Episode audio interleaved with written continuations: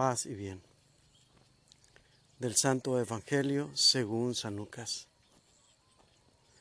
En aquel tiempo, para enseñar a sus discípulos la necesidad de orar siempre y sin desfallecer, Jesús les propuso esta parábola. En cierta ciudad había un juez que no, tenía, no temía a Dios ni respetaba a los hombres. Vivía en aquella misma ciudad una viuda que acudía a él con frecuencia para decirle, hazme justicia contra mi adversario. Por mucho tiempo, el juez no le hizo caso, pero después se dijo, aunque no temo a Dios ni respeto a los hombres, sin embargo, por la insistencia de esta viuda voy a hacerle justicia para que no me siga molestando. Dicho esto, Jesús comentó,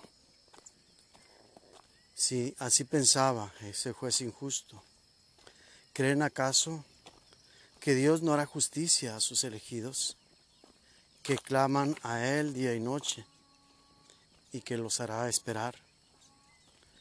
Yo les digo, que les hará justicia sin tardar. Pero cuando venga el Hijo del Hombre, ¿creen que encontrará fe sobre la tierra?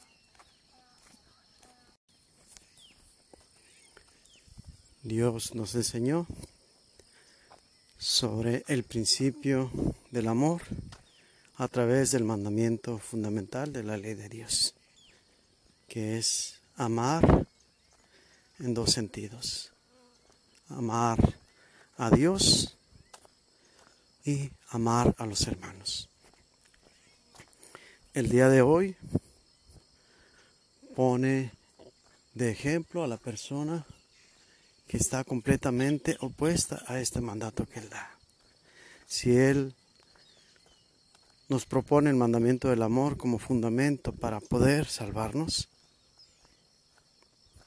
hoy tenemos el ejemplo de aquel que definitivamente no tiene nada, sino al contrario, tiene todo para no salvarse. El juez injusto que no ama a Dios ni tampoco a los hombres.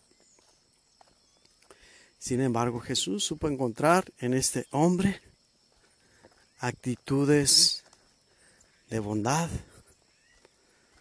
no por iniciativa propia, ni mucho menos por tener la intención de hacer el bien, sino más bien por hacerse bien a él, vivir más cómodo, sin la molesta insistencia de esa anciana, a quien no amaba, queda muy claro.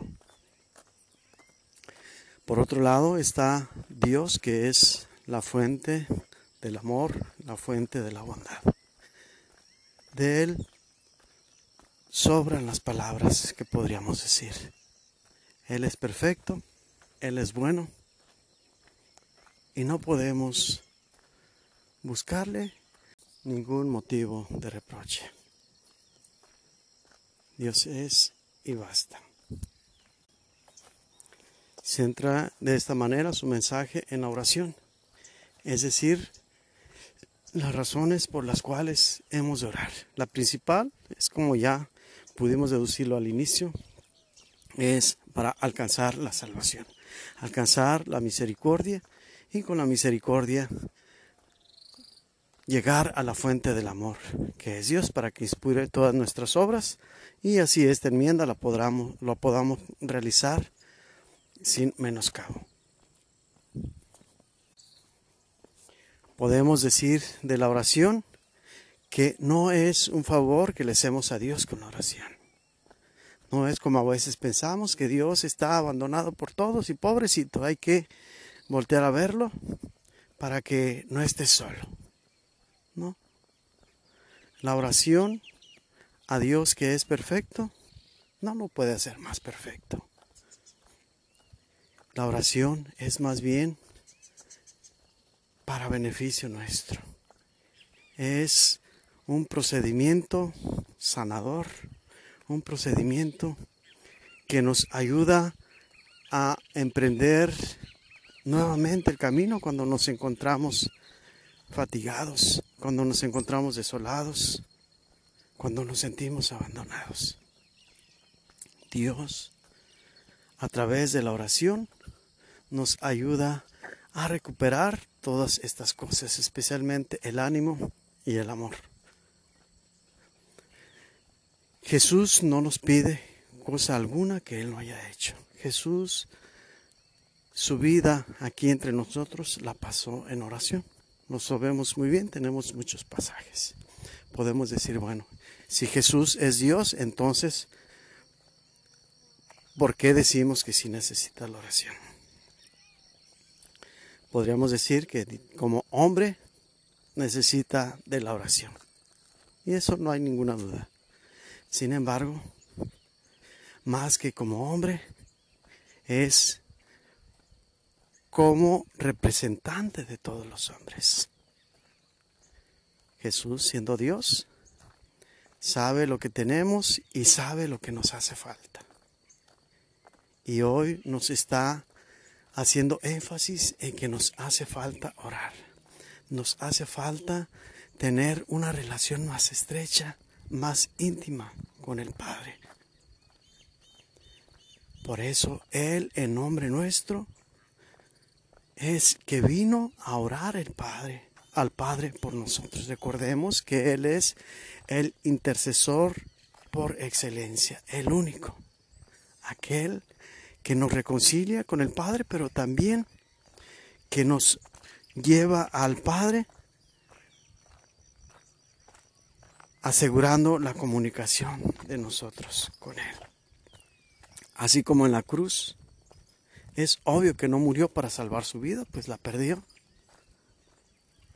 Queda claro en ese evento que murió para que perdiendo su vida pudiéramos nosotros tener vida. En este sentido podemos entender una cualidad más de la oración. Aparte de restaurarnos nuestra condición de hijos de Dios, de alimentarnos con su amor y hacernos parte de su amor. Hoy, con esta fuente de sabiduría, que es el evento de la cruz, podemos afirmar con toda verdad que la oración de intercesión es la oración por excelencia.